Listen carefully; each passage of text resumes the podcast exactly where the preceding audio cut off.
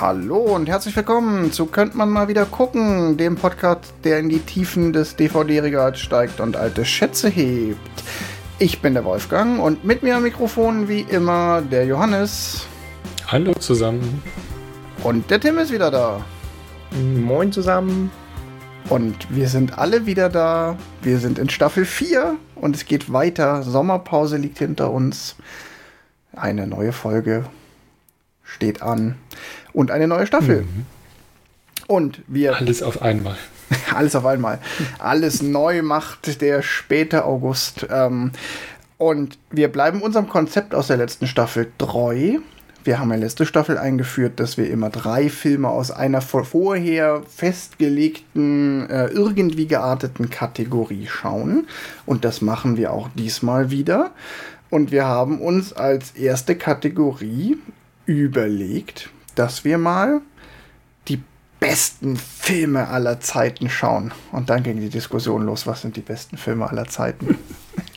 Die, die bei Kabel 1 laufen, oder nicht? Stimmt. Also. Oh, stimmt. Oh, wir brauchen einen Werbedeal. Verdammt. Tut, tut mir leid.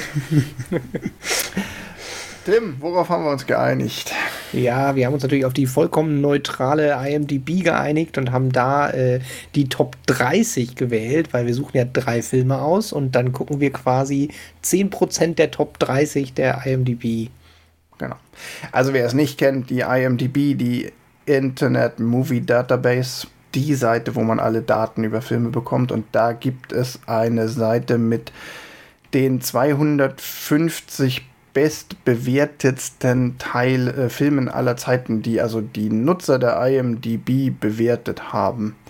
Und da haben wir gesagt, nehmen wir dann die ersten 30 als Rahmen und jeder von uns sucht sich der Reihe nach einen aus. Und den gucken wir dann und besprechen wir. Und den Auftakt hat der Johannes gemacht. Der hat sich einen ausgesucht.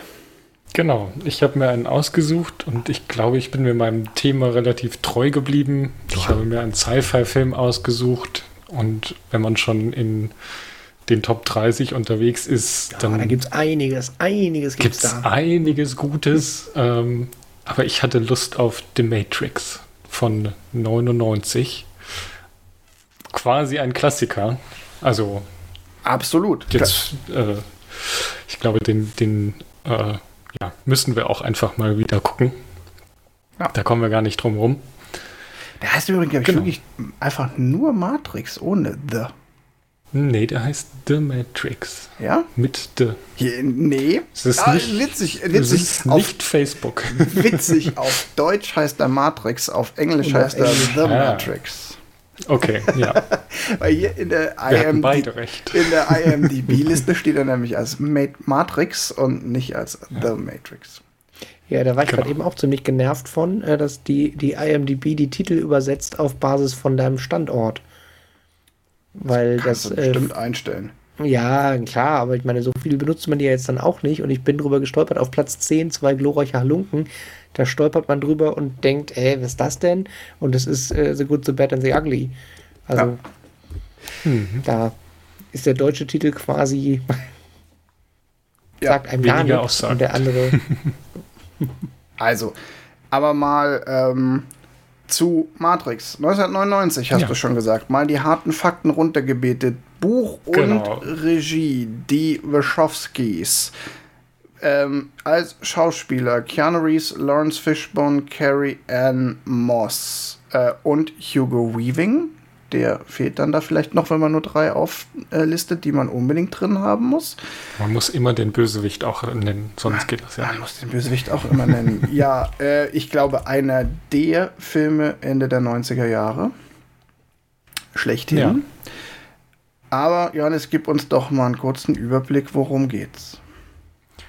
Genau. Ähm, es geht quasi ja um Neo oder Mr. Anderson, der ähm, von einer mysteriösen Gruppe rekrutiert wird, äh, weil sie die Antwort haben auf die Frage, die er sein ganzes Leben lang gesucht hat. Und zwar, was ist The Matrix oder was ist die Matrix?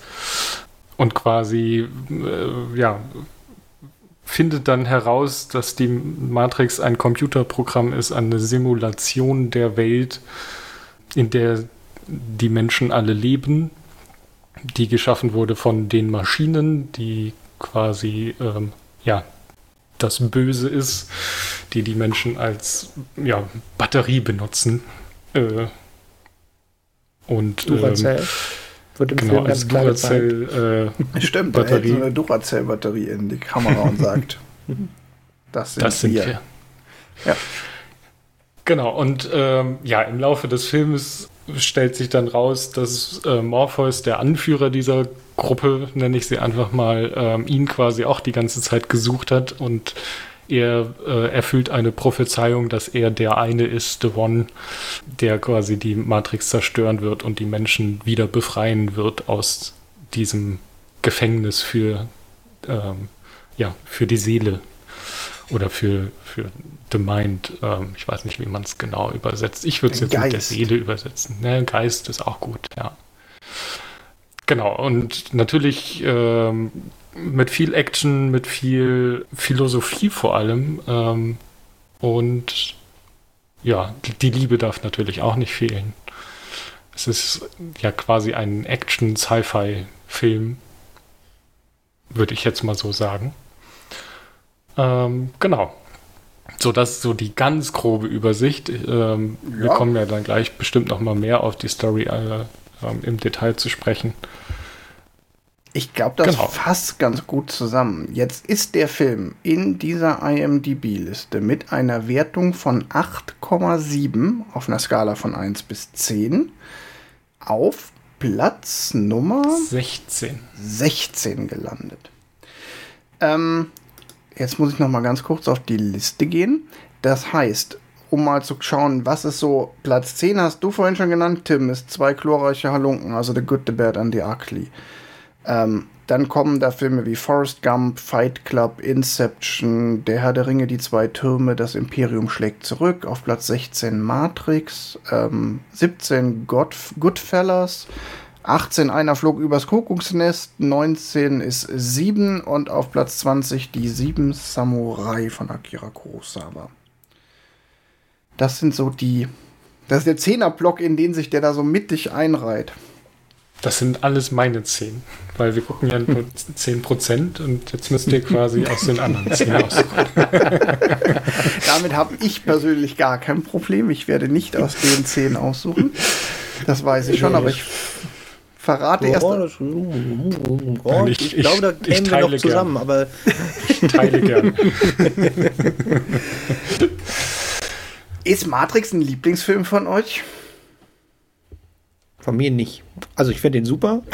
Ja. Aber ich, ich greife da jetzt schon mal ein, also ich hatte es euch ja schon geschrieben, als ich gestern die DVD rausgeholt habe, um mir das auf DVD zu gucken, habe ich festgestellt, dass die DVD original verpackt war. ähm, entsprechend, also ich habe den Film äh, 99 im Kino gesehen, ich habe den auch mehrmals im Kino gesehen und ich habe ihn auch als alle naja, okay, alle drei Matrix-Filme zu dem Zeitpunkt draußen waren, nochmal in so einer Matrix-Filme alle zusammen Kinonacht geguckt. Ich habe mir die DVD auch gekauft, als sie rausgekommen ist. Das ist quasi die, die deutsche Erstveröffentlichung aber ich habe ihn nicht so sehr gucken wollen, dass ich ihn dann ausgepackt hätte. Also genau, es ist auch eine neue mhm. Kategorie Filmbewertung. Ich würde ihn mir auf DVD gucken, das heißt aber äh, kaufen, das heißt aber nicht, dass ich ihn auch angucke. Filme für die Sammlung, die man nur genau. aus intellektuellen Gründen hinter sich im Regal stehen haben will. Der, der, Film war gut genug, dass man direkt wusste, boah, den muss man ja haben, aber wie gesagt, das äh, er war nicht so gut, dass ich ihn dann ständig raussuchen musste, um ihn zu gucken. Johannes, jetzt hm. musst du ja eine Lanze für den brechen. Du hast ihn ja ausgesucht. Auf jeden Fall. Ähm, also ich muss sagen, im Moment ist es nicht einer meiner Lieblingsfilme, aber der ist halt jetzt auch schon 20 Jahre alt.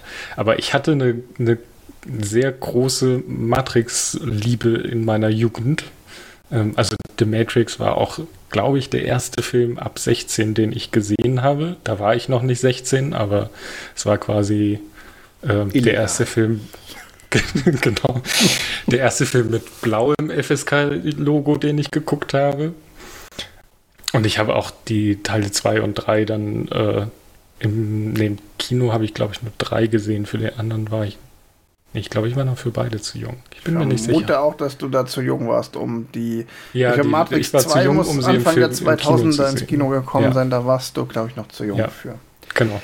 Dann habe ich sie nicht im Kino, also ich habe sie im Kino irgendwann gesehen. Ähm, ich glaube hm. auch in so einer Special-Nacht oder irgendein so Männerabend oder irgend sowas von Cinemax, weiß ich nicht mehr. Aber ich, hab, ich kann mich auf jeden Fall daran erinnern, dass ich den im Kino gesehen habe. Ja, für, für mich und Tim war Matrix ja eher so, ich sag mal, rund ums Abi. So, ähm, also ich habe 2001 Abi gemacht, 99 kam Matrix ins Kino. Das heißt, mhm. der hat so die, da war man ja schon in der Oberstufe, da, konnte, da hatte man schon irgendwelche Kumpels, die mit einem ins Kino fahren und da durfte man so Filme ja auch schon legal gucken. Tatsächlich. Ich kann sogar sagen, ich war damals jeden Donnerstag in einem neuen Film in der Spätvorstellung und wusste vorher gar nichts über den Film. Und das hat ihn noch mal besser gemacht. Du quasi in, ja, so einen Actionfilm gehst und dann so eine Matrix mhm. um die mhm. Ohren gehauen kriegst, das war wirklich, wirklich gut damals. Ich muss sagen, ja. dass ich mich im Gegensatz zum zum Beispiel Fight Club, der auch 99 rauskam, da ging es mir genauso wie dir, dass ich nicht wusste, worauf ich mich einlasse. Ähm, bei Matrix kann ich mich einfach nicht mehr daran erinnern, wie eigentlich meine Erstrezeption vonstatten ging. Aber es ist definitiv so, Matrix war damals der absolut heiße Scheiß und ähm, hat schon diese Jahre, ich sag mal so, diese Jahre zwischen Matrix 1 und Matrix 3, da war der schon ganz, ganz weit oben. Mhm. Auf dem hohen Ross ist er bei mir auch nicht mehr. Also ich würde ihn auch einfach nicht mehr zu meinen ich, also, das ist ja immer so eine Sache. Ich, ich, ich habe das Gefühl, so je länger wir diesen Podcast machen, desto klarer werde ich ähm, mit meiner persönlichen Antwort auf die Frage, was sind zumindest meine fünf Lieblingsfilme. Und da ist er bei weitem nicht drin. Da käme ich noch nicht mal auf die Idee, ihn da reinzuzählen, was jetzt aber auch gleich abzumildern überhaupt nicht heißt, dass ich den Film schlecht finde. Ich finde den trotzdem richtig, richtig gut. Ja, das auf jeden Fall. Also das ist auch bei mir, der ist jetzt nicht der ist halt einfach, glaube ich, ähm, man ist irgendwann übersättigt, nenne ich es mal. Ähm, also man kann den Matrix häufig gucken, ähm, aber man muss halt auch, glaube ich, in einem Alter sein, dass man ihn noch häufiger gucken möchte. Ähm, und irgendwann ist es dann halt auch nichts mehr Neues, was man, was man erfährt. Ähm, also, da gibt es andere Filme, die, die quasi einen, einen höheren ähm, Wiederguckwert haben bin ich mir nicht sicher. Ich war tatsächlich extrem überrascht. Ich habe den Film mit komplett nochmal neu geguckt und äh, wusste zwar noch die komplette Handlung, hatte jetzt aber beim Gucken, dass ich an ganz vielen Stellen dachte, ach krass, das, das filmische Handwerk hatte ich gar nicht so auf dem Schirm, wie gut das ist. Ja. Und das muss man echt sagen, der Film ist handwerklich und vom Storytelling unglaublich gut. Ja, also. Da, da, stimme ich dir zu. Ich muss auch sagen, ich habe ihn jetzt wieder geguckt und war, mein Fazit war jetzt, um das mal vorwegzunehmen, nur, nur jetzt gar nicht mein Fazit bezüglich auf den Film, sondern mein Fazit bezogen mhm. auf das, wie war das denn jetzt nochmal zu schauen, dass ich mir storymäßig so ein bisschen dachte, ah komm, ich bin jetzt 40 Jahre, so, ah ja, ist gut. Ähm, hier Philosophie, bla bla, oh, gehen. Aber handwerklich habe ich ihn noch mal genossen wie am ersten Tag, beziehungsweise okay. vielleicht noch viel mehr, weil ich mich von dem, jetzt bin ich mal böse, pseudophilosophischen Gelaber nicht ganz so hab beeindrucken lassen wie damals mit äh, 17, als ich ihn das erste Mal mhm. gesehen haben muss. Und jetzt wollte ich vorhin schon den Satz sagen, vielleicht ist Matrix so ein bisschen der Hermann Hesse-Roman des Films. So, wenn man so in diesem Alter ist, 17, 18, so kurz vorm Abi, da liest man ja auch Steppenwolf oder sonstige Hermann Hesse-Dinger und denkt so, boah, man hat plötzlich die Welt verstanden. Und das ist, das ist ähm, der Nektar, an dem sich mein Intellekt nähert für den Rest meines Lebens. Und wenn man dann mal 30 ist, merkt man so, ach, eigentlich ist das auch ziemliches Geschwurbel. Und ich habe mhm. gedacht, man liest da Charles Bukowski und denkt ein, ah, die Welt ist schlecht und alle haben Alkoholprobleme und Sexismus und so. Aber gut, das ist wahrscheinlich der intellektuelle Unterschied. Da, da, da, muss ich euch auch nochmal recht geben. Also ich habe ihn jetzt auch nochmal anders gesehen, aber vor allem, weil ich halt auch durch den Podcast ähm, ja, Filme so ein bisschen anders gucke klar, ich habe jetzt viel mehr auf so Kamerafahrten geachtet oder Bildausschnitte oder sonst was, ähm, die mir dann auch aktiv beim Gucken quasi aufgefallen sind, dass da was, ja, anders ist als in anderen Filmen, sage ich mal so. Es ist nicht unbedingt alles gut, aber es ist schon auf einem sehr hohen Level, wo ich sage, hey, ähm, auch kameratechnisch ist es sehr gut. Genau, und dieses Philosophische ist, glaube ich, ja, es, es, äh, es spricht mich nicht mehr so an wie, wie damals. Aber das muss es auch gar nicht.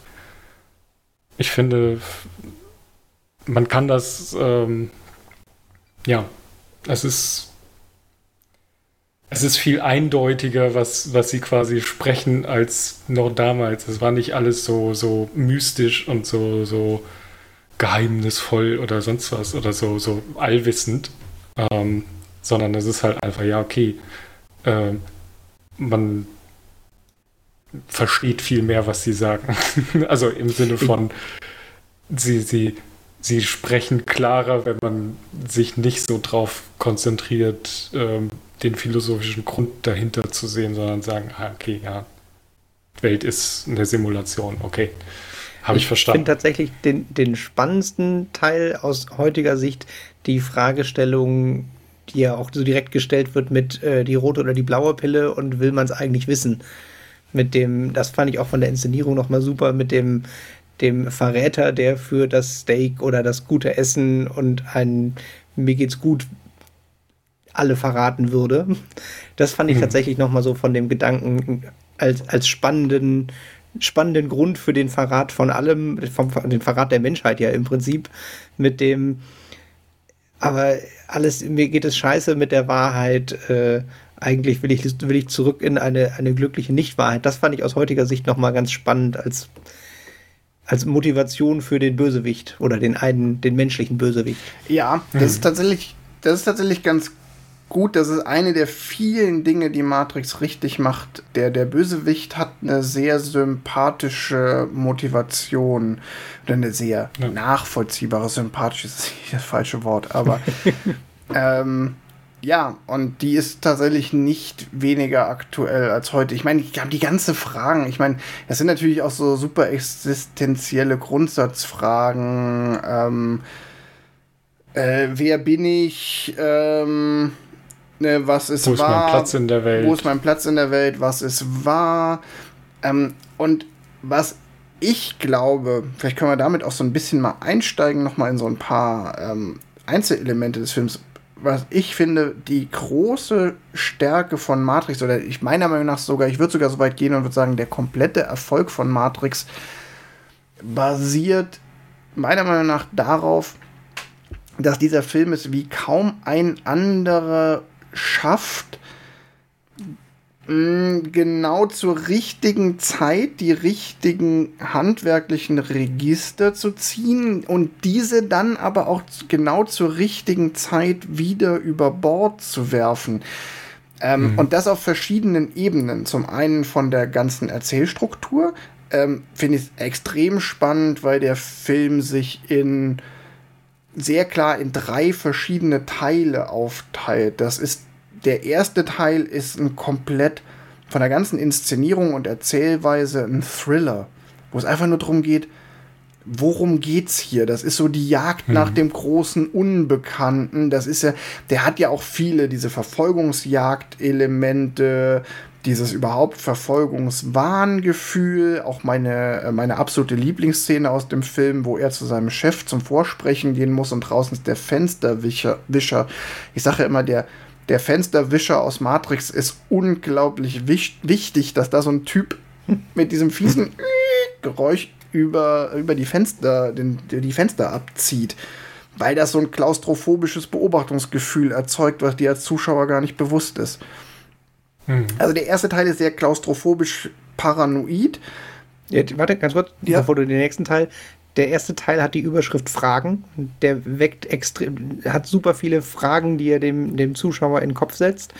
Ähm, und damit natürlich auch Neugier weckt. Und das ist handwerklich wirklich schön. Also auch alleine die, genau. die erste Sequenz, wo quasi, bevor man irgendwen sieht, schon dieser Gesprächsfetzen im Off, wo quasi noch die grüne Schrift nur im Bild ist mit äh, wo Trinity und, und Cypher miteinander chatten, ein Ja, ich passe hier auf, ach ja, Morpheus soll doch hier, sagt, das ist der Auserwählte, ach, du findest den doch nur gut, ah, die Bullen sind hinter dir her. Da wird man so schnell reingezogen und hat quasi schon so, ein, so eine genau. Plattform von, wer ist dieser Morpheus, was sind das überhaupt für Leute? Huch, warum können die so Dinge, die kein Mensch kann? Der erste Drittel vom Film ist ganz klar halt irgendwie Neugier und Fragen und schon so eine Vorinszenierung mit Morpheus, dass man quasi schon die Legende schafft durch Ah, die Legende. Es gibt genau. diese Legende. Ja, das ist ja auch, mhm. das ist ja auch das ganz klassische aus der Dreiaktstruktur. In der ja. ersten, im ersten Akt wird die Szene bereitet. Ähm, es wird ganz viel Neugier geschaffen. Das finde ich ist absolut richtig. Es ist total gut, dass du das noch eingewandt hast, bevor wir jetzt zum zweiten Teil übergehen. Ähm, es kommen super viele Fragen in dir auf, aber in einem positiven, nicht im Sinne von, ähm, hä, ich verstehe hey, nicht, was passiert, ja. sondern im Sinne von, oh, interessant, da will ich mehr drüber wissen, wie es gibt einen Auserwählten, ähm, wie es gibt die, äh, da kommt ja auch in dieser allerersten Szene, die du beschrieben hast, ja auch dann, die endet ja quasi mit der Frage, hey, ist diese Leitung eigentlich sicher? Und dann legen sie irgendwie auf oder so schnell, bevor sie. Und dann ist er sofort, da hast du sofort dieses Verfolgungsgefühl und dieses Überwachungsgefühl. Du weißt aber auch, es muss ja irgendeine Instanz geben, die überwacht. Ähm, und das schafft halt ganz viel Spannung und ganz viel Immersion. Und der zweite Teil, der ist ja dieser ganze Teil, der sich um ähm, ja, wer bin ich, äh, wer ist Neo, ist er der Auserwählte, ist er das nicht, ist das alles nur religiöse Spinnerei oder nicht? Zentrales Element auch das Orakel mit der zentralen Frage, hättest du die Vase auch umgestoßen, wenn ich nichts davon gesagt hätte? Da kommt dann dieser ganze philosophische Überbau. Und was daran geschickt ist, ist, er erzählt, er wechselt da zum einen komplett das Erzähltempo keine hm. Verfolgungsjagden mehr, keine Action, kein Verfolgungsgefühl mehr und füllt das halt mit dem Gefühl, er würde dir Antworten geben. Und das Schöne ist aber, dass er sich aber dann nicht zu fein ist, Teile dieser Antworten, die er dir gibt, auch sofort wieder in Frage zu stellen. Das ist total schön. Ich hätte es nämlich er beantwortet Fragen, aber eigentlich setzt er die Welt. Also der, die, die Antworten sind sozusagen ein, ich definiere jetzt mal die Regeln, wie hier diese Welt denn wirklich funktioniert, weil das ist ja quasi schon diese Eröffnung von, die Welt ist gar nicht real und hier sind die Regeln. Ähm, und was ich super gut finde, ist quasi, dass sie ja dann im dritten Teil die Regeln, die sie vorher geschrieben haben, die man dann auch so akzeptiert, teilweise ja direkt wieder brechen und sagen, ja, das ist zwar so, aber wir haben es ja schon angedeutet, er ist der Auserwählte, deshalb gilt das für den vielleicht doch nicht alles, was wir gerade eben gesagt hatten. Genau, und gleichzeitig ja. aber auch im dritten Teil permanent die Frage, also ich glaube, erzählerisch ist der dritte Teil der schwächste, weil da nicht mehr so viel dazukommt, aber er hält halt diese Spannung mit, na, ist er jetzt der Auserwählte oder nicht, nochmal offen, indem er nochmal zwei Kurven einbaut und zum Beispiel in Person von Trinity noch zweimal die Frage stellt, ja, ist es denn jetzt ah, er ist es. Nein, doch nicht. Er ist es doch. Das geht dann ja noch mal so ein bisschen hin und her. Das ist eigentlich relativ äh, banal, aber es ist halt so gut in diesen Action-Showdown äh, verpackt. Also der dritte Akt ist halt einfach dieses, okay, wir berüsten uns jetzt mit Waffen aus. Ich würde auch sagen, der beginnt halt in dieser äh, weltberühmten Szene mit diesen langen Waffenregalen, die da reinschießen in den weißen hm. Ähm, wandlosen Raum. Und dann geht ja die Action los und die Action trägt dann über den dritten Akt. Oder den dritten Teil. Ja, ich weiß gar nicht, ob es der dritte Akt ist. Es ist der dritte Teil, den ich, ich jetzt so. Ja. Ich, ich würde ihn ein bisschen früher ansetzen. Und zwar würde ich ihn ansetzen in dem Moment, wo Neo wieder selber zum Handeln wird. Also ich meine, es ist ja quasi am Anfang Neo als Identifikationsfigur für den Zuschauer ist am Anfang der, Hö, was ist denn hier los? Ach du Scheiße, zweiter Teil, ach du Scheiße, die ganze Welt, äh, wo bin ich denn hier gelandet? Und für mich fängt quasi der dritte Teil vom Film an, in dem Moment, wo er sagt, Neo darf sich, äh, Morpheus darf sich nicht für mich opfern, Das ist, ich gehe da jetzt wieder rein. Das ist, ja, das äh, ist siebeneinhalb Sekunden davor. ja, ja, siebeneinhalb Sekunden. die sind aber auch wichtig. ja, okay, ich finde es tatsächlich wichtig, weil es ist quasi für ja. die, die Definition des Charakters, ist ja. das der Moment, wo okay. er wieder anfängt, genau, das ist die, die Kontrolle zu übernehmen. Und er sagt ja vorher einen, oder das ist ja, also eh, der Film hat ja relativ häufig, dass er Sachen hier vorankündigt oder hm. in dem Nebensatz fallen lässt, die er später dann nochmal wieder aufgreift. Und er hat ja quasi ein, nee, ich glaube ja eigentlich nicht an Schicksal und ich glaube nicht an, oder ich glaube an, ich kann alles selber, ist quasi in der Eröffnung, wo er in der Matrix lebt, schon seine Charakterisierung. Und dadurch ist es für mich nochmal wirklich die Klammer, die zugemacht wird mit dem, dass er sagt, so, und jetzt, jetzt weiß ich, wo hier mein Platz ist und handel wieder selber und darüber dann merkt, ach scheiße, wusste ich doch nicht.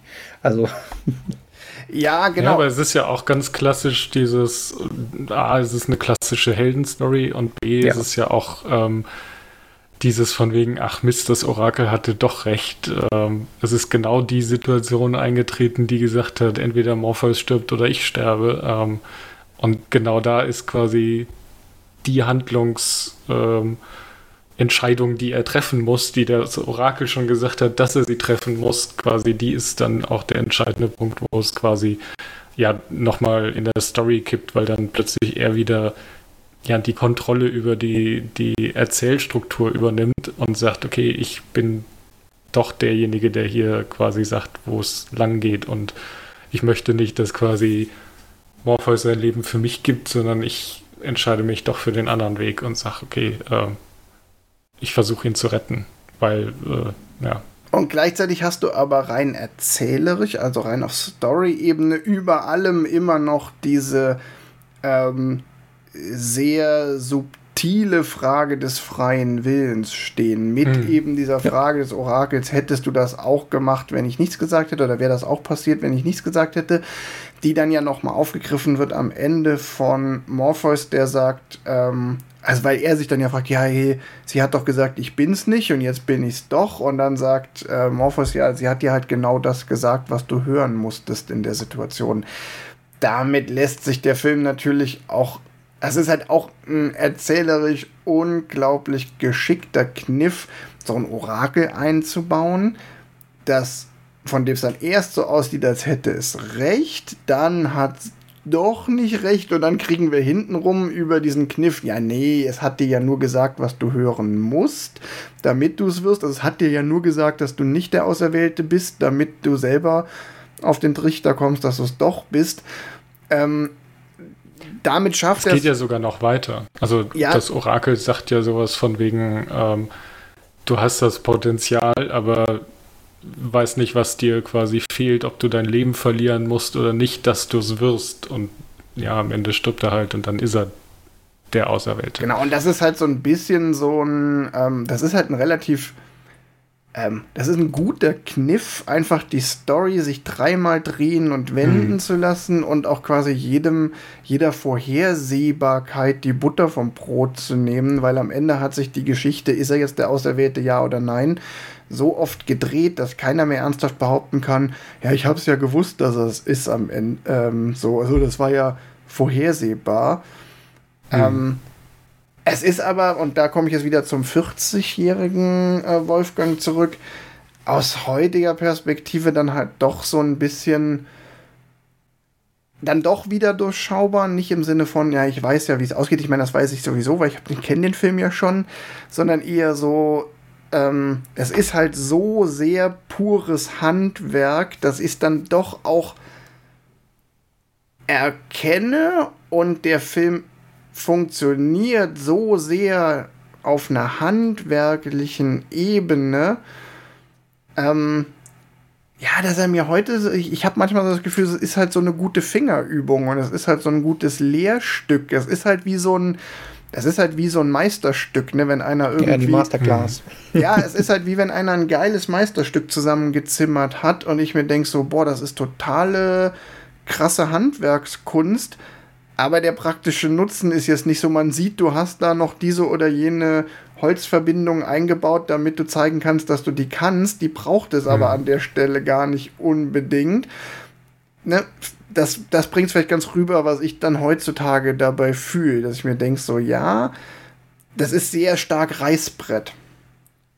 Meine größte Kritik, und das ist Jammern auf sehr hohem Niveau an Matrix, ist, mir ist Matrix, wenn ich den heute gucke, zu sehr ein Film, wo ich mir denke, da haben Leute, die Ahnung von Storytelling hatten, wirklich einen Reißbrettfilm erschaffen. Das ist ein bisschen Frankensteins Film. Ja, also ich meine, es ist halt die klassische Heldenreise als Basis dahinter. Also das ja, und die ist dann noch angereichert mit so viel anderen. Es geht dann ja, also das ist ja nicht nur das reine filmische Handwerk, es ist ja auch die ganzen Story-Elemente. Das ist ja so voll der Wolpert-Dinger, die ganze Story von vom Höhlengleichnis über die ganzen Ghost in the Shell Anleihen, die sie sich schamlos ausgeliehen haben, über Terminator-Referenzen, über, boah, wir können wir jetzt ich hab's, ich weiß sie alle nicht, weil ich sie nicht nochmal recherchiert habe, aber ich glaube, alle, die den Film schon mal gesehen haben und den Film kennen, wissen, dass der Film halt aus unglaublich vielen Versatzstücken besteht. Ja. Und es ist total faszinierend, wie geil diese Versatzstücke in diesem Film neu zusammengepuzzelt sind und neu ineinander greifen und funktionieren. Aber mit meinem etwas analytischen heutigen Blick denke ich mir trotzdem, ja, es ist halt so Frankensteins Film. Hm, das habe ich tatsächlich nicht so empfunden. Also ich habe ihn als, ich sag mal, die, die originelle Komponente, die er damals hatte, die gebe ich dir recht. Also ich meine, klar, jetzt ist es natürlich, wenn man den Film schon kennt, auch nochmal schwerer, sich selber wieder zurückzudenken, dass man ihn nicht kennt. Ja. Aber äh, es ist halt tatsächlich so eine ganz klassische der junge, junge normale Held verlässt seine Welt, braucht einen Mentor, besiegt, erfindet sich, erfindet sich selbst, Held am Ende. So, das ist halt irgendwie so die, die, die grobe Grundhandlung ist tatsächlich jetzt nicht spektakulär, aber ähm, ich finde schon, dass er darüber hinausgeht, dass er so sehr, dass er nur so ein Puzzle ist. Also klar, er, er spielt auf dieser philosophischen Ebene total viel mit so einer Art Name-Dropping, dass man halt irgendwie so Ideen, philosophische Ideen oder so, so Fragen aufwirft, ohne dann groß tiefer drauf einzugehen. Aber ich meine, das ist wahrscheinlich auch so ein bisschen bisschen der Erfolg, dass man sich die Frage vielleicht hinterher dann nochmal stellen kann, wenn man sie nicht schon woanders schon mal gestellt gekriegt hat. Aber ähm, ich fand schon, man kann ihn, also ich finde, er ist sehr flüssig guckbar und fühlt sich auch nicht an, auch wenn man die, die in anderen Elementen enthaltenen Komponenten schon kennt, fühlt er sich nicht an wie, ich habe hier aus den Sachen, er fühlt sich nicht wie so ein, nicht, nicht an wie ein Tarantino-Remake. Also ich finde, da fühlt er sich schon halt an wie so eine klassische Heldensaga und nicht wie ein, ich habe mir das Beste aus Ghost in the Shell und Terminator und rausgepickt. Ja.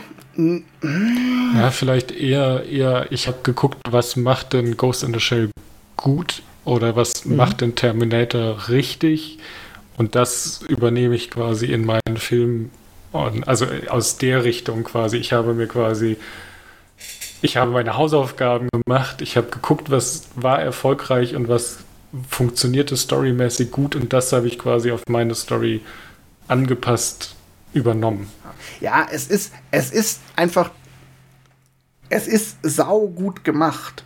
Und mhm. zu diesem, dass es sau gut gemacht ist, gehört natürlich auch, dass dir beim Gucken nicht auffällt, dass es, es sind nicht einfach plumpe Versatzstücke, selbst wenn es Szenen sind, die teilweise ja wirklich von der Einstellung eins zu eins aus anderen Filmen genommen wurden, dann fällt es einem trotzdem nicht auf, weil es trotzdem so gut eingewoben ist in dieses neue Gesamtpaket, dass es eine runde Sache ist. Es, ist, es fühlt sich nicht an wie zusammengestückelt, aber wenn man halt da analytisch rangeht, dann merkt man es halt schon. Und ich kritisiere das auf der einen Seite, auf der anderen Seite bewundere ich es auch, weil ich auch sagen muss, so wow, ich kenne keinen Film, der so krass Elemente aus anderen Filmen verwoben hat und trotzdem so gut funktioniert.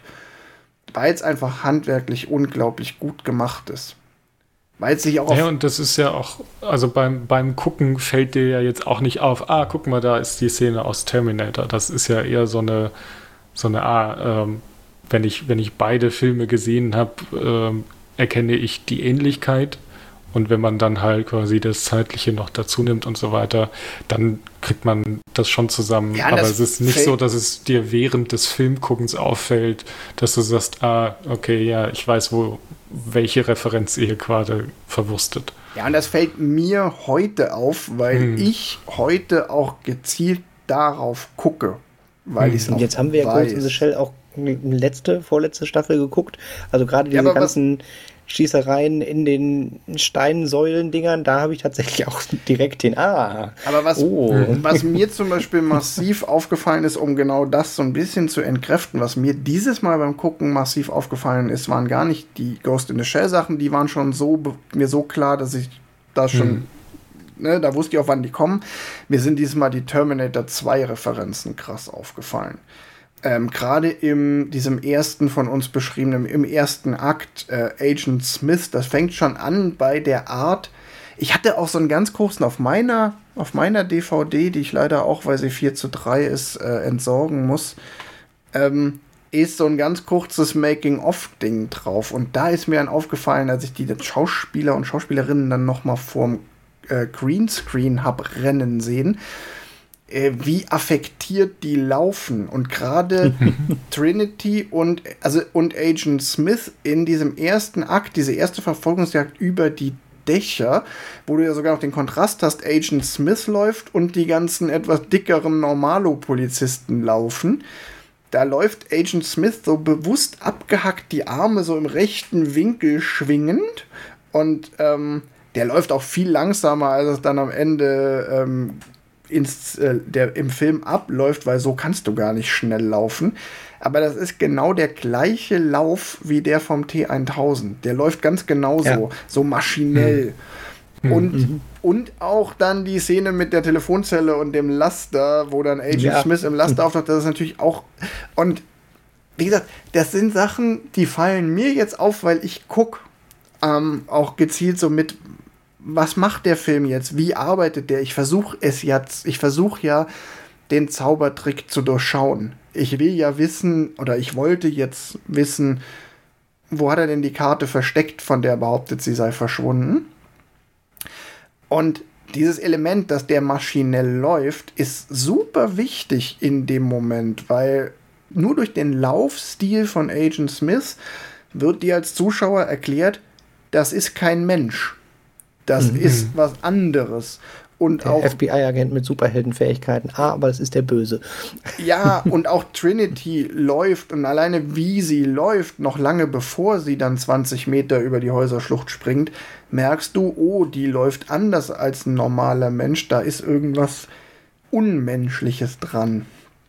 Ich nehme jetzt die, die Szene direkt auf, weil nämlich es passt gerade total gut, ja. weil nämlich der, der Sprung und dann dieser auch völlig, äh, ja, man ist ja im Computerspiel und kann es, äh, Kopfsprung durch die Scheibe, sie landet auf dem Rücken und zielt auf die Scheibe. Fand ich unglaublich gut von der Inszenierung, weil sie dadurch nämlich wieder menschlich wird, wie sie da liegt und zielt und dann dieses Steh auf, Trinity, steh auf. Ja. Und das macht sie sofort zum Mensch. Und super von der Inszenierung halt von dem, sie macht gerade Dinge, die nicht gehen, aber wird direkt danach über Selbstzweifel und diese kurze Schockstarre wieder ein Mensch, zum Mensch gemacht. Also. Ja.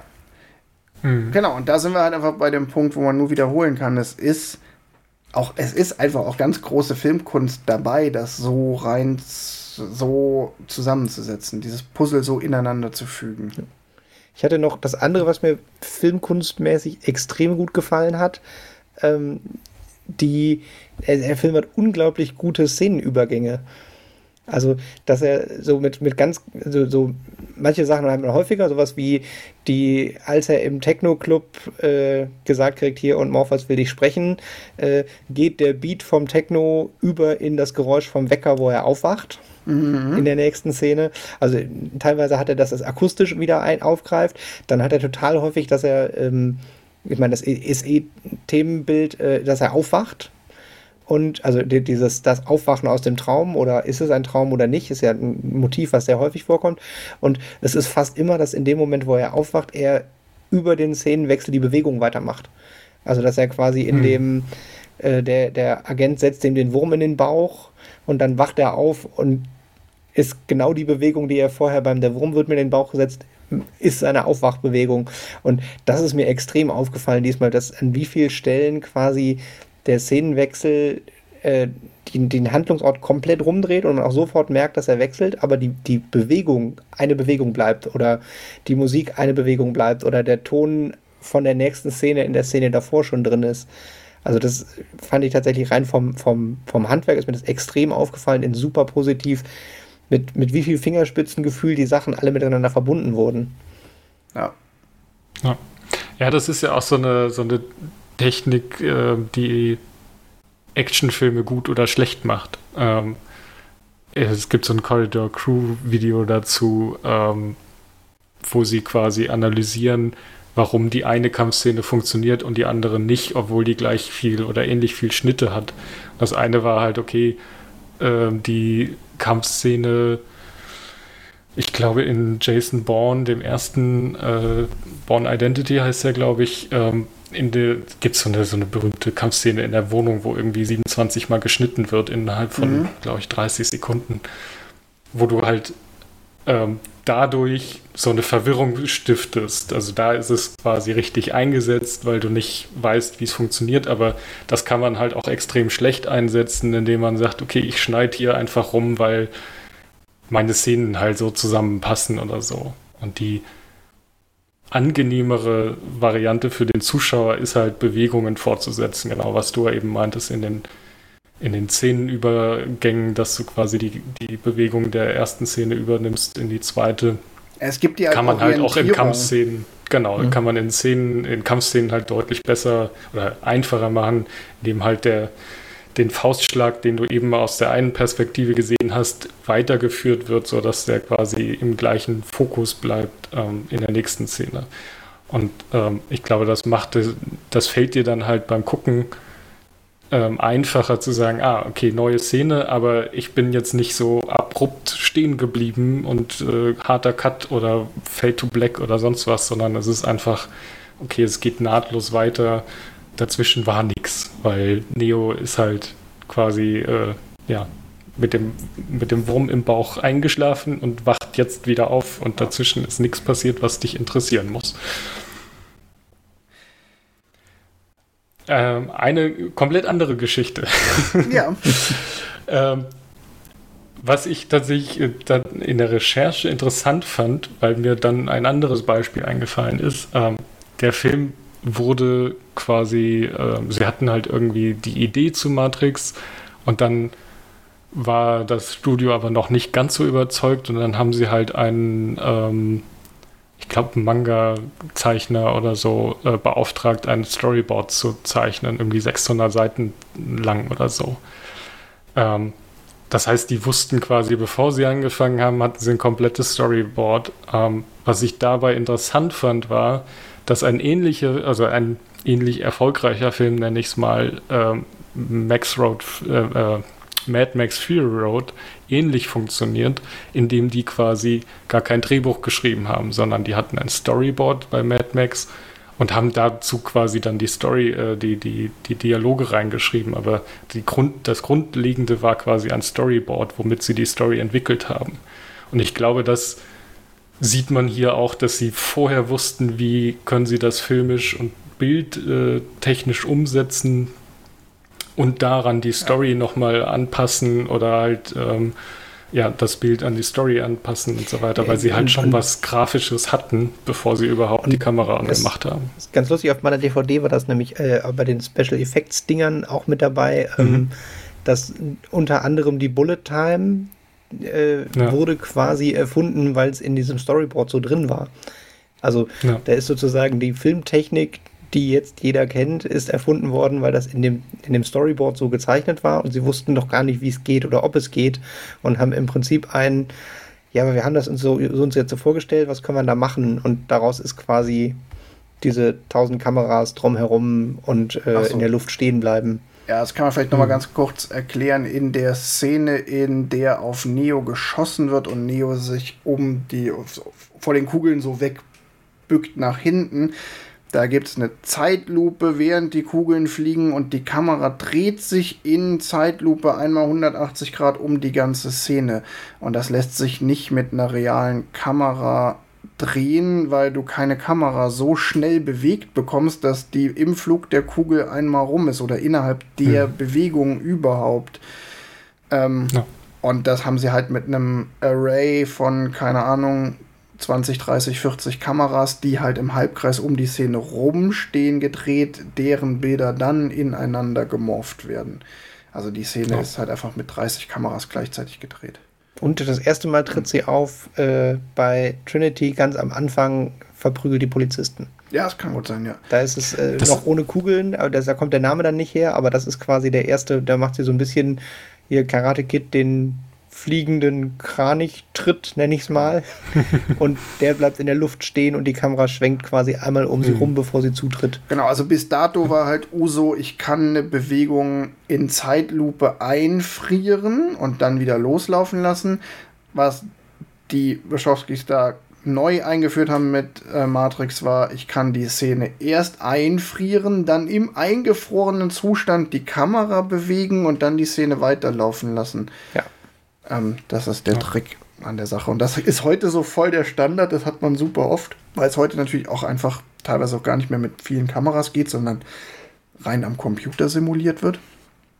Das ging damals noch nicht, aber die haben diesen, das war ja auch stilprägend einfach. Hm. Und ich glaube, die Szene ist im, in, der, in der ersten Kampfszene drin, weil die erste Kampfszene quasi auch nochmal zur Überzeugung des Studios benutzt wurde. Sie haben quasi ah. irgendwie die ersten 10 Millionen äh, Dollar Budget haben sie quasi dafür verwendet, ähm, diese erste Szene zu drehen und ähm, sich dann quasi den Rest des Budgets zu sichern, nachdem sie irgendwie diese erste, also die erste Kampfszene quasi hatten. Und ich glaube, nur deswegen ist sie quasi da drin, weil sie gesagt haben, hey, guck mal hier, visuell können wir auch noch was Geiles und das finden wir da halt auch nochmal wieder. Und man muss, vielleicht kann man damit auch überleiten und noch mal ein paar Sätze ähm, zu sagen ähm, zu, zu, dem, zu den Leuten, die da hinter dem Film stecken. Ne? Die Wachowskis waren damals noch gar nicht so big im Business. Das war jetzt nicht so, dass da irgendwie ähm, die, die Mega-Player in Hollywood irgendwie eine verrückte Idee hatten, sondern die haben davor halt wirklich bekannt noch Assassins die Killer gemacht, hier mit Antonio Banderas und äh, mhm. äh, Sylvester Stallone, ähm, wo sie sich durchaus auch schon als ähm, gute äh, Regisseure für Action ähm, etabliert haben. Also der Film ist auch, der Film kann nicht viel, aber er kann gute Action-Szenen. Und auch so ein bisschen dieses Zeitlupen-Action-Ding ist da schon drin. Aber es ist jetzt nicht so, dass die zum Studio gegangen sind und da mit Kusshand empfangen wurden, weil sie da die Steven Spielbergs ankamen. Und ja, das, das, das Gerücht, ich weiß nicht, ob es stimmt, ist, äh, dass Joel De Silva die mochte und gesagt hat, ein, ja komm hier, ich bin hier mächtig genug bei Warner, ich mach das. Ja. Und die sind sicherlich natürlich auch vom Typ her auch damals schon einfach relativ ähm, extravagant gewesen und äh, die ganze Art. Also da musste sich halt jemand drauf einlassen, weil die schon sehr als KünstlerInnen an den Film rangingen oder an, an oder aufgetreten sind, auch damals schon und dieses Autoren-Film-Ding, ne? Sie mhm. haben Drehbuch und machen Regie, sie machen das zu zweit. Das ist schon alles relativ unkonventionell. Also Matrix ist so ein Film, der sicherlich nur entstanden ist, weil der richtige Mensch oder mindestens ein richtiger Mensch zur richtigen Zeit gesagt hat, alles klar, ich finde euch cool, ihr Wachowskis, ich lass euch machen. Mhm. Ja. ja, vor allem ist Matrix ja auch eine, also die basiert ja jetzt nicht auf einem, keine Ahnung, Stephen King Buch oder so. Also man nee, hatte da nee, ja jetzt auch ja, keine Vorlage. Selber geschrieben. Das genau. Das heißt, da konnte man jetzt auch nicht sagen, okay, ähm, coole Story, Bro, ich äh, nehme mal einen Regisseur, den ich schon kenne. Genau. Und was ich gerade mache, ich versuche mal eine Lanze zu brechen, dass da halt auch Leute dahinter stecken, wo man sagen muss, so, wow, ähm, da hatte halt auch einer in, im richtigen Moment den richtigen Riecher, die einfach machen zu lassen weil dann das, was da rausgekommen ist, so krass so einen Sweet Spot getroffen hat, äh, auch im Zeitgeist damals.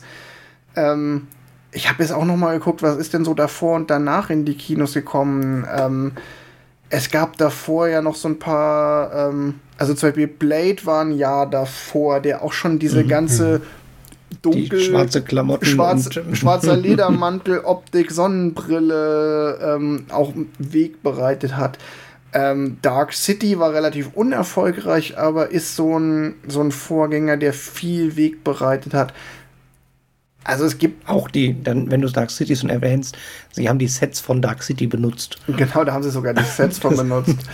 Also es gibt, also ich glaube zu, also da kommen halt so viele Dinge zusammen und deshalb ist ähm, vielleicht noch mal so ein vorweggenommenes Fazit. Ich, ich habe so krasse Hochachtung vor Matrix, auch unter dem Gesichtspunkt, dass es so ein ein glückliches Zusammentreffen von den richtigen Dingen zur richtigen Zeit ist. Es waren es ist die richtige Optik, es sind die richtigen Versatzstücke, die von Leuten mit richtig gutem handwerklichen Geschick richtig gut zusammengesetzt wurden und die dann halt auch genau in diesem Frankensteinschen Neukonglomerat so gut funktionieren, dass sie halt, dass halt auch jeder was mitnehmen konnte. Und auch die Story ist der einen Seite relativ simpel, greift aber auch genug philosophische Fragen auf, dass auf der einen Seite sich niemand langweilt, auf der anderen Seite aber auch niemand überfordert wird. Ne? Also zum Beispiel, ich glaube, Fight Club, der im gleichen Jahr rauskam, hat viel mehr Leute auch überfordert, die wirklich aus dem Film rausgingen und dachten so, hä? Ich habe nicht kapiert, was ging da? Und hm. da ist Matrix natürlich eine ganze Nummer softer, weil selbst ja. wenn du die mit der mit den Filmen sagen, selbst wenn du in der Mitte schläfst, funktioniert der Film. Richtig und selbst wenn du das mit diesem äh, es geht auch ein Stück weit um den freien Willen, wenn er komplett an dir vorbeigegangen ist, dann hast du aber zumindest verstanden, ah, es ging darum, ob der Typ der Auserwählte ist, ja oder nein und äh, geile Action. Und das ist völlig in Ordnung. Ja, und, und selbst ja. der, der langsame Teil in der Mitte, wo vermeintlich Fragen beantwortet werden, hat ist noch, noch visuell total interessant. Also ich finde, das ist auch nochmal, muss man auch erwähnen, große Kunst, wie sie quasi diese ganze äh, halb, halbe Stunde, das ist übrigens die Welt, alles andere stimmt nicht und hier, also da, da wird ja alles immer mit Bildern untermalt. Also alleine hier mit, mit äh, Morpheus und Neo, die in diesem Fernseher die Geschichtslektion gucken, dass es ein, dass man den Leuten zuguckt, wie sie zugucken und dadurch quasi halt immer Bilder erzeugt. Und genauso, wenn, wenn Neo aufwacht, dass es nicht.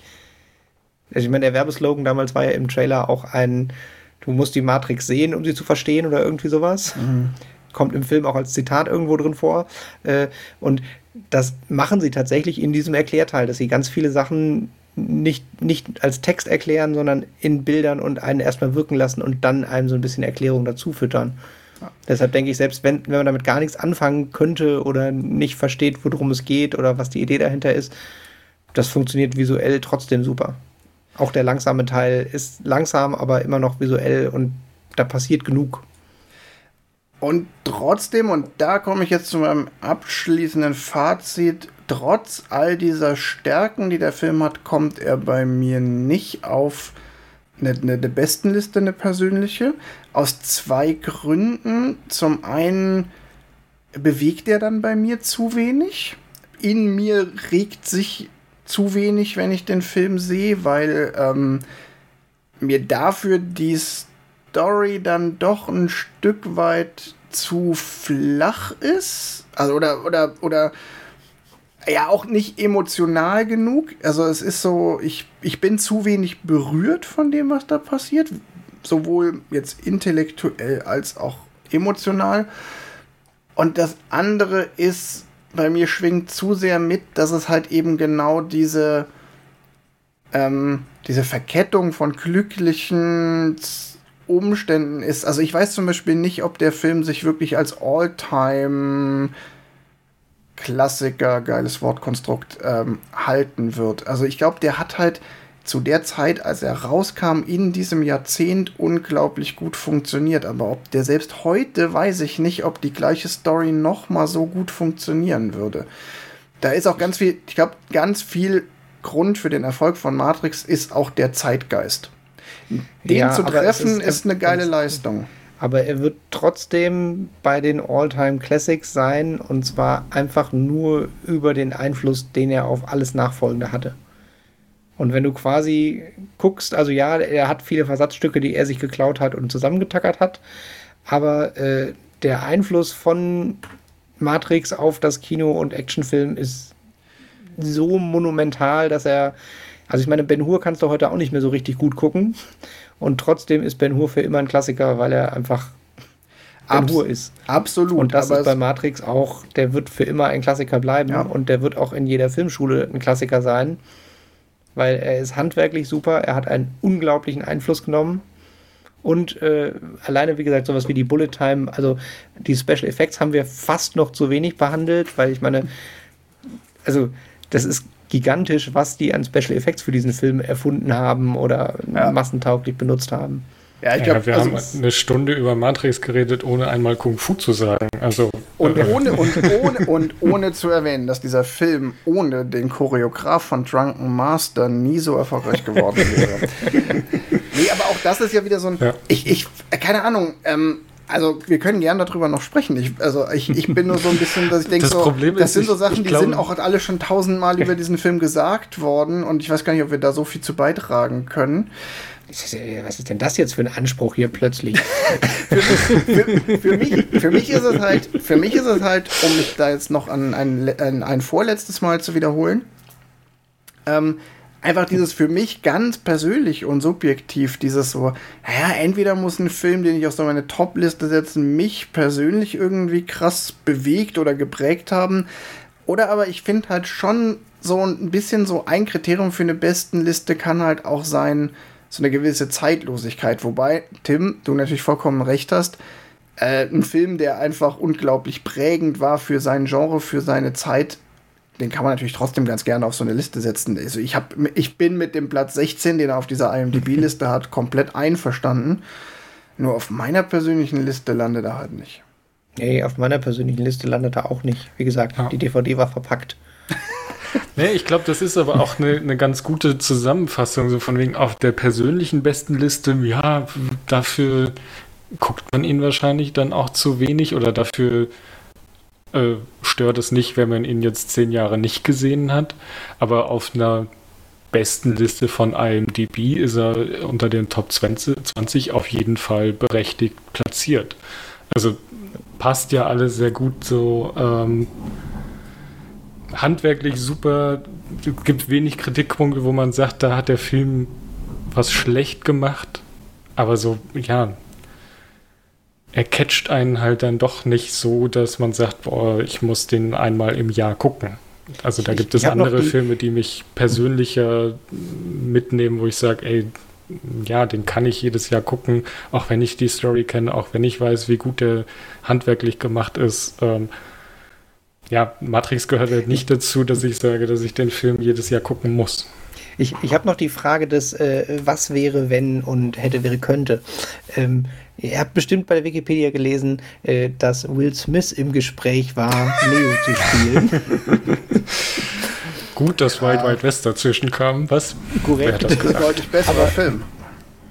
aber, aber jetzt mal ganz ehrlich, hätte dieser Film mit Will Smith niemals hätte der funktioniert. Das weiß ich nicht. Ich glaube, das ist immer so eine, ähm, weil man auch nie so richtig nachvollziehen kann, wie viel, also wie anders wäre der. Ge man hat dann immer so im Kopf, Will Smith würde genau das gleiche machen wie äh, Keanu Reeves und das würde natürlich auf keinen Fall funktionieren.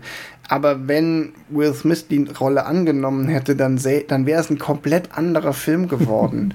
Der sähe dann Und? auch anders aus. Und Und äh, wir hätten äh, 1999 in den Charts Will Smith mit seinem Matrix-Hit gehabt. Matrix äh, Hip-Hop, nein, Rap, wie auch immer. vielleicht. Das, äh, Also, Ne, also was Wild ich Wild glaube West. ist, was halt ganz gut funktioniert, ist ein, ein erstaunlich junger Keanu Reeves jetzt im Vergleich zu einem John Wick Keanu Reeves, ähm, dass der halt diesen unwissenden, blauäugigen Typ, oh, ich nehme mal die rote Pille, weil ich habe nichts Besseres vor, super rüberbringt. Und ich glaube, so ein in Anführungsstrichen Witzbold wie Will Smith hätte das halt, glaube ich, nicht so ja, rübergebracht. Und Aber klar, es wäre ein anderer Film gewesen, auf jeden Fall. Und auch Keanu Reeves, äh, verzeih mir bitte, Keanu, aber muss man ja auch sagen, der Typ ist ja kein wirklich krass guter Schauspieler. Und der Schauspieler in dem Film auch nicht wirklich gut. Er passt da einfach nur unglaublich gut rein. Ähm, ich ich habe mal in einem Interview mit Keanu Reeves gehört, der weiß das selber und sagt quasi, er sucht sich die Filme so aus, dass sie zu ihm passen. Ja, und das also ist jetzt heutzutage. Mega, mega Leistung. Also, ich, also der Typ ist super. Ich mag den, ich mag, ich mir würde jetzt kein Film einfallen, den ich mit ihm gesehen habe, wo ich sage so, boah, der, da gefällt er mir nicht. Ähm, aber auch das ist halt so, ey, einfach, der, da hat jemand einfach den richtigen Riecher gehabt. So. Ja. Ja. Wobei ich ja auch gut. sagen muss, der Witzbold Will Smith, ähm, Keanu Reeves hat davor ja auch eigentlich nur Bill Komödien gemacht. Der war ja da noch gar nicht ja, äh, direkt davor der Action-Held. Ja, okay, der hat äh, hier den anderen Film mit ihm, Speed. Gefährliche Brandung, den wir gesehen haben. Also er hatte schon, ja. schon ein paar Credits. So, ähm, so, so unmittelbar davor und glaube ich prägend. Äh, also als er, ich glaube, als er in Matrix aufgetreten ist, war er der, Öf der Weltöffentlichkeit bekannt als der aus Speed. Ja, also er hatte schon, schon Actionfilme gemacht, äh, unter anderem Speed, aber auch gefährliche Brandung und ich glaube, da ist noch irgendwo einer dazwischen, den ich jetzt vergesse. Ähm, ja, also aber, im Auftrag des Teufels war witzigerweise der Film direkt vor. Ich wollte, ich wollte ja. gerade sagen, wir, ja, übrigens schubst, schubst, langsam Bill Nighy von der Liste der Filmhelden, die wir am häufigsten in ich Filmen glaub, er hat es damit auch, oder? Ich weiß es nicht. er hat es zumindest äh, eingestellt. Ja. ja. Aber äh, ja, um, um auf den Film zurückzukommen quasi. Ähm, und dann doch nochmal über Kung Fu zu reden. Ja. Ähm, weil ich glaube, wir müssen das dann doch nochmal äh, ansprechen, vor allem, weil du auch noch den Drunken Master Koordinator quasi erwähnt hast. Äh, den haben die ja für viel Geld eingekauft. Also der Typ hatte keinen Bock. Der wollte nicht zu The Matrix. Und dann hat er gesagt, okay, ich will arsch viel Geld. Haben sie gesagt, alles klar, kein Problem. Kriegst du. Wir wollen dich, du kriegst das Geld. Dann hat er gesagt, okay, ich will irgendwie vier Monate vorher mit den Schauspielern trainieren, was halt auch so ein Ding ist, was damals unüblich war. Ich weiß nicht, ob es mittlerweile üblicher ist, aber da halt auch schon quasi nochmal einen draufgesetzt zu, ich bin absolut teuer, zu teuer für diesen Film eigentlich. Ähm, und dann will ich auch noch Ewigkeiten mit den Schauspielern trainieren. Ähm, was ja nochmal so ein, so ein, das ist ja gar nicht mal so ein also Regisseur-Ding, sondern eher so ein Studio-Ding, dass die da ja auch irgendwann hätten sagen müssen, na, nee, äh, also mhm. irgendwo explodieren uns hier die Kosten. Aber auf der anderen Seite finde ich halt, dass die, die, diese ganzen Kampfszenen das halt auch zeigen und dass die auch handwerklich gut sein Total. müssen, damit sie wirklich funktionieren. Und Wenn da jetzt so Actionfilm und so ein bisschen, weiß ich nicht, Steven Seagal äh, Kung Fu drin wäre, dann wäre da. Also dann, bitte Steven Seagal, also. Nee, ich habe aber. ja, ich, ich, komme übrigens, ja. ich, ich, komme übrigens in einer, äh, in einer unserer Folgen, wo ich versuche, mich selbst mit Metaphern und Analogien äh, zu übertrumpfen, zu einer neuen Analogie. Und zwar ähm, komme ich weg, nachdem ich Frankensteins Film und dann Wolpertinger gesagt habe, sage ich jetzt, Matrix ist ein Eintopffilm. ja, weil auch, auch dieses Kung Fu ist ein stilistisches Element, was irgendwie auch noch zusätzlich in diesen Eintopf reingeworfen wird. Das ist aber ein Drei-Gänge-Eintopf, also bitte, das ist aber kein jeder, Eintopf. Aber, aber jeder würde sagen, boah, wenn die Möhren in dem Eintopf nicht drin gewesen wären, hätte ihm was gefehlt oder nur dadurch wurde es hm. richtig rund.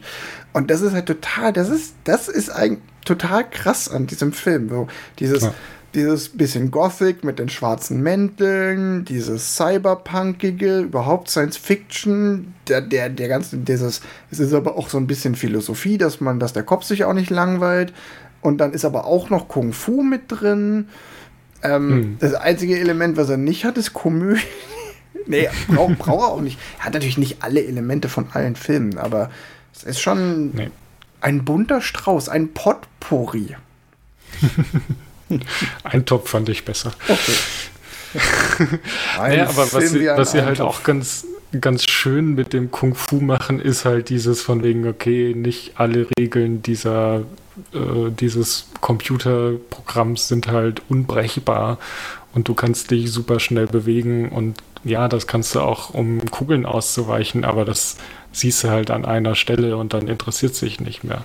Und ich finde, da haben sie es ganz gut geschafft, quasi wieder dieses, wir zeigen dir was im zweiten Teil, wir teasern hier quasi so ein bisschen was an, aber so wirklich volle Kanne sehen wir es dann erst im, im, im Schlussteil. Und das haben sie an drei, vier Stellen, wo sie genau diesen Trick machen, wo sie sagen, okay, im zweiten Teil ist das eine Szene, die könntest, könntest du auch rausschneiden und du würdest nichts verpassen, außer dann halt im dritten Teil, weil dafür ist sie dann wichtig. Und das passiert ja. an, glaube ich, drei oder vier Stellen, wo sie Dinge im zweiten Teil anteasern und äh, mhm. zeigen, dass es die gibt.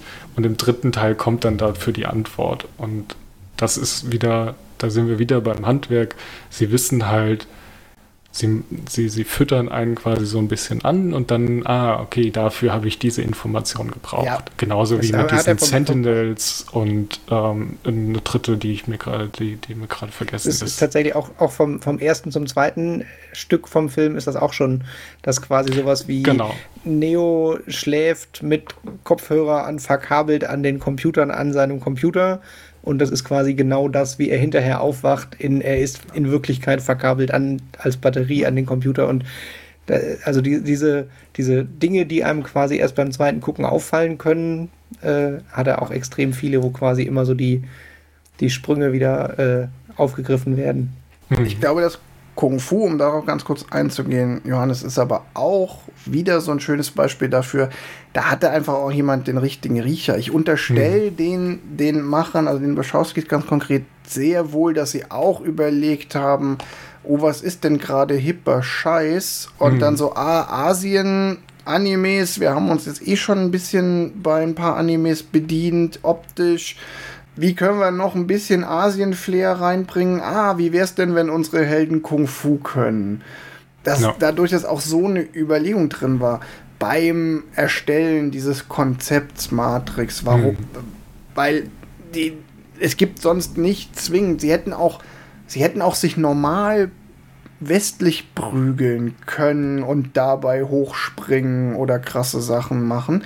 Dass es ausgerechnet Kung Fu war, ist, glaube ich, schon auch dieses so, okay, wir haben einfach, wir glauben, das ist ein Trend und das kommt geil an und es, sorry, der Erfolg gibt ihnen noch vollkommen recht. Es war einfach. Und es sieht halt auch noch gut aus. Ja. Also, das darf man ja auch nicht vergessen. Der Film ist ja wie wir schon, glaube ich, dreimal gesagt haben, visuell sehr stark und dann kommt halt so ein, so ein Kung-Fu-Kampf mitten im Film und halt äh, entscheidender Kampf Kung-Fu-mäßig auch nochmal, ähm, kommt dann halt auch sehr gut da. Ist ein sehr gutes Stilmittel, um halt äh, nochmal das Visuelle rauszuhauen, Leute irgendwie durch die Räume schweben zu lassen, äh, Holz zu zerstören. Absolut. Ich, ich, glaube ja auch, Drunken Master hat einfach die Bullet Time gefehlt, sonst wäre der auch gut gewesen. naja, okay, du musst aber zugeben, da liegen 30 äh, Jahre zwischen. Ne? Und das habe ich damals in unserer Drunken Master Besprechung auch schon gesagt, dass der Film damals äh, einfach die inszenatorischen Mittel noch nicht hatte, Action besser zu inszenieren, als er es damals getan hat, weil es einfach noch nicht ging. Ich habe sogar darauf ähm, mich berufen, dass es damals noch nicht ging, innerhalb einer Actionsequenz auch noch große Kamerafahrten zu machen. Ja. Weil damals die Kamera halt noch 30 Kilo wog. ja, und, und, das Filmmaterial sehr teuer und das Hongkong-Kino auch nicht das Geld von Hollywood hat. Richtig, also. also äh, nee, aber es ist tatsächlich trotzdem ja kein schlechter Verweis und alle, die sich jetzt wundern, warum wir darauf anspielen, es gibt eine relativ alte Folge von uns über Drunken Master mit äh, Jackie Chan und da reden wir auch schon über Matrix und über Ghost in the Shell haben wir auch schon geredet und dabei ganz viel über Matrix gesprochen. Siehst du, es war quasi unausweichlich Schicksal, auch nochmal über Matrix, Matrix gucken. Das war, das war Schicksal, das Orakel hatte mir das auch gesagt. War, genau. Johannes, war Matrix denn damals der erfolgreichste Film des Jahres? Es war eine der äh, erfolgreichsten Filme. Ich bin mir gerade, doch, er war der erfolgreichste Film. Ähm, er war auch an sich einfach super erfolgreich. Er hat 63 Millionen Dollar gekostet, was ich erstaunlich wenig fand, aber ich glaube, erst danach sind die Budgets so explodiert, dass 100 Millionen kein, keine Seltenheit mehr geworden ist. Naja, mit diesen 63 Millionen hat er 460 Millionen wieder eingespielt. Also ein bisschen mehr als das äh, Siebenfache, glaube ich. Mhm. Ja, das Siebenfache. Also äh, wirklich sehr erfolgreich. Ähm, und ja, auch so ein Instant-Hit. Der ist ja jetzt nicht, ähm, der, der war im Kino erfolgreich, der war danach erfolgreich. Ähm, der ist immer noch erfolgreich. Ist ja jetzt, wir hatten ja schon einige, wo wir gesagt haben, ja, der war im Kino jetzt nicht so erfolgreich, aber danach äh, hat er irgendwie einen riesen ja, äh, Fan-Zuspruch bekommen oder so. Um meine Frage auch selbst zu beantworten, er war tatsächlich, ähm, also reine US-Zahlen jetzt hier, 1999 auf Platz 5. Was aber viel überraschender ist, ist, wer noch vor ihm war, Mhm. Außer Platz 1, das war nämlich Star Wars Episode 1. Uneinholbar natürlich. Ähm, ja. Aber davor war auch noch The Sixth Sense, Austin Powers und äh, Toy Story 2. Ja, okay. Aber man muss sagen, alles Filme, die man noch kennt. Ja. Also ich meine, hätte überrascht mich jetzt auch, dass die davor waren, aber es ist zumindest nicht irgendwas, wo man denkt, ja, okay, Star Wars Episode 1, da denkt man das schon, aber den hat trotzdem jeder im Kino geguckt. Also. Ja. Ja, nee, der war auf jeden Fall, ich meine, Platz 5 der erfolgreichsten Film, äh, Film, der Film mit dem höchsten Einspielergebnis. Das ist natürlich schon eine, eine Wahnsinnsleistung. Mhm. Ähm, überhaupt keine Frage. Und damit hat er auch einiges abgehangen, was sicherlich ähm, ne, Wild Wild West ähm, zum Beispiel. Oder American, American Pie war deutlich schlechter im gleichen Jahr um mal so einen Film noch zu nennen, den jeder kennt und der super erfolgreich war. Ich, ich habe noch bei Wild Wild West noch das, die andere nette Anekdote mit Will Smith äh, vergessen zu erwähnen. Beim Man in Black äh, heißen die Agenten Smith und Jones und das sind die beiden Agenten aus Matrix. Das fand ich noch irgendwie ein nettes, wenn man weiß, dass er es selber fast gewesen wäre, dass er quasi in dem Man in Black Film in schwarzen Anzug Regierungsagenten spielen und die sind Agent Smith und Jones. Das, äh ich habe noch eine letzte Frage, bevor wir meiner Meinung nach ähm, hier einen Schuh draus machen können. Habt ihr Matrix 4 gesehen? Nein. Es gibt einen vierten. Es gibt einen vierten, der kam letztes Jahr ins Kino. Ja, habe ich nicht gesehen. Ähm, ich traue mich tatsächlich nicht so wirklich ihn zu gucken, weil alles, was ich gesehen habe, sind YouTube-Titel, wo drin steht, äh, der vierte ist der schlechteste Film des Jahres, sonst was. Und äh, aber ich glaube einfach äh, aus Nostalgiegründen, weil ich wirklich ein großer Matrix-Fan war, ähm, muss ich ihn leider gucken. Ich habe ihn aus gleichen Gründen ebenso nicht gesehen, ähm, weil sich auch alle einig waren. Interessant fand ich in dem Zusammenhang, dass die Wachowskis rund um Matrix 4 erklärt haben, dass auch Matrix 1 und bei Matrix 1 gab es ja auch schon Konzepte, die in 2 und 3 reinragten, mhm. zumindest. Also es war schon klar, dass die Story damit nicht abgeschlossen werde, äh, sein wird. Also sie haben jetzt erklärt, dass Matrix in ihrem Sinne von Anfang an immer auch eine ähm, Allegorie auf Transsexualität äh, sein sollte. Damals aber die Zeit bei weitem noch nicht reif gewesen wäre, weder sie noch der Zeitgeist, das ganz offen zu machen.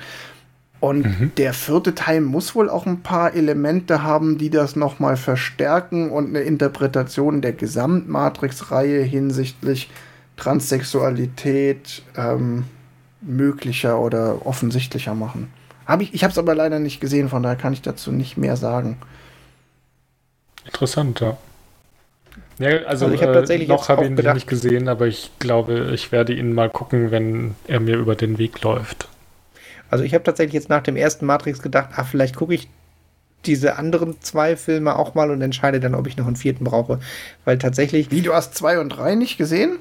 Doch, natürlich habe ich so. die gesehen. Aber äh, also beim dritten bin ich mir immer noch relativ sicher, dass, dass das Dialogdrehbuch als Trinity stirbt äh, von, von irgendeinem Autor von gute Zeiten, schlechte Zeiten geschrieben wurde.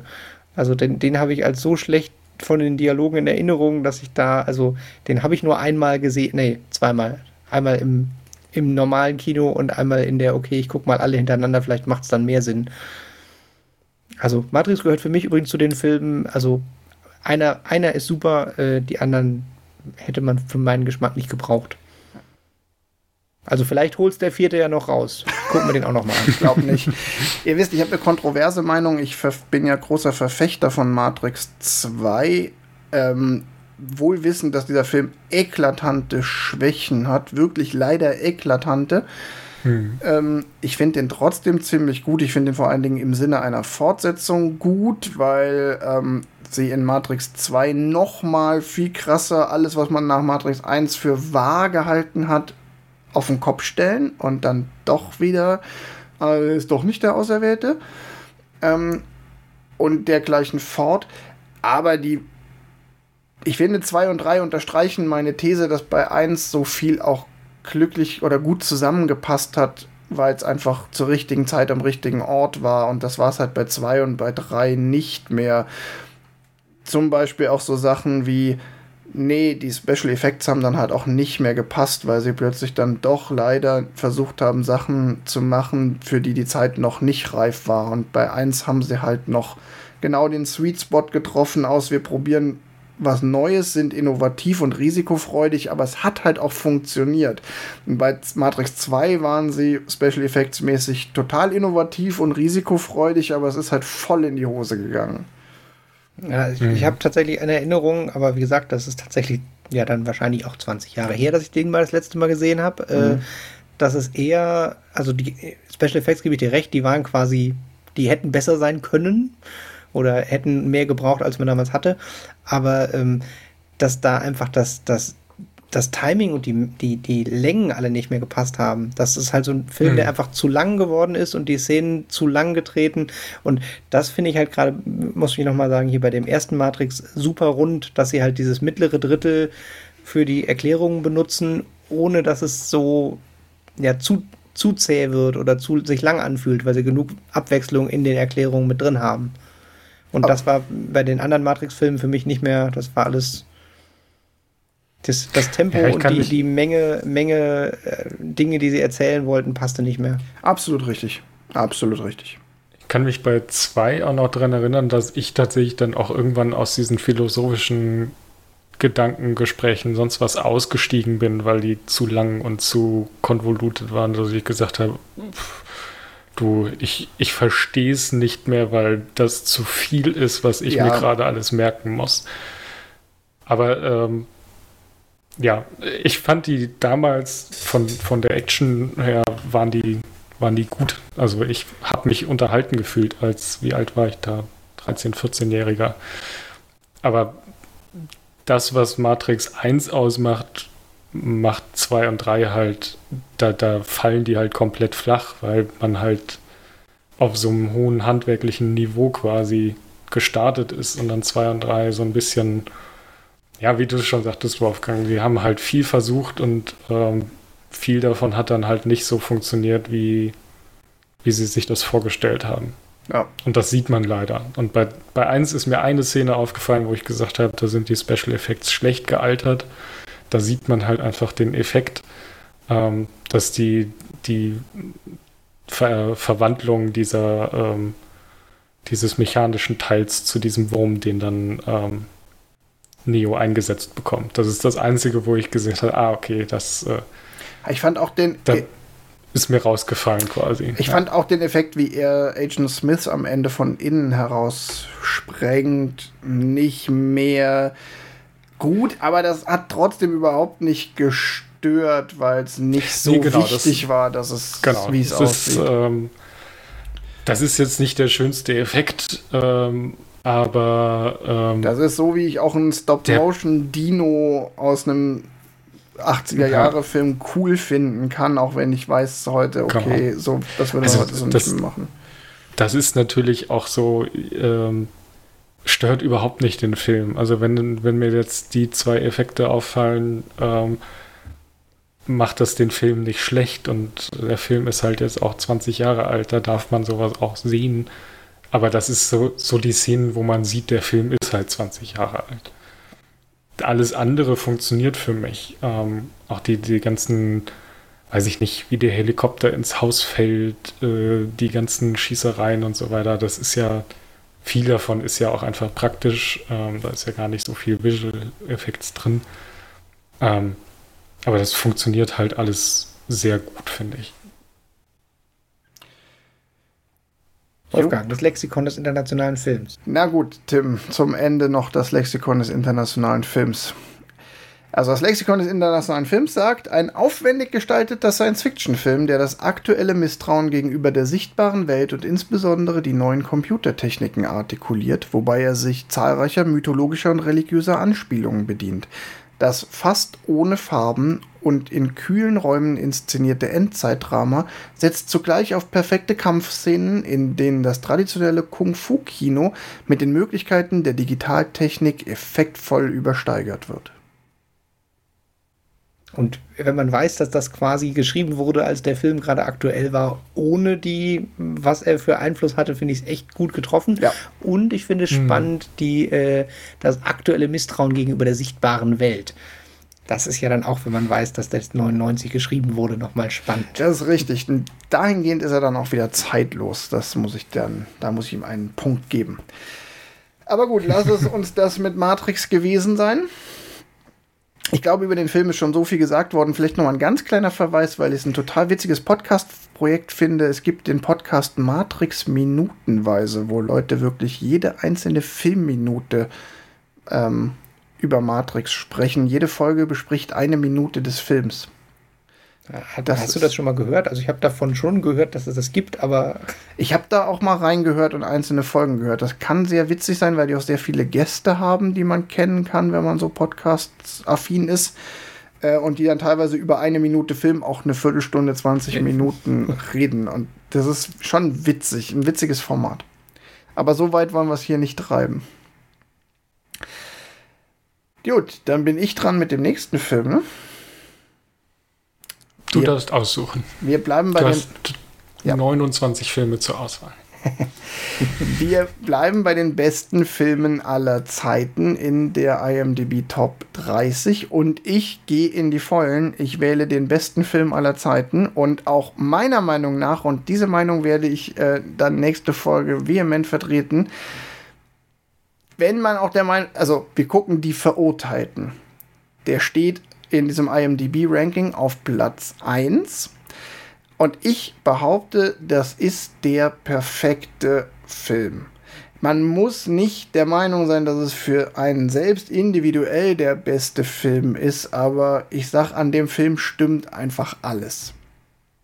Und bei mir steht er persönlich auch auf 1 oder zumindest gleichrangig in der Top 5 mit anderen Filmen.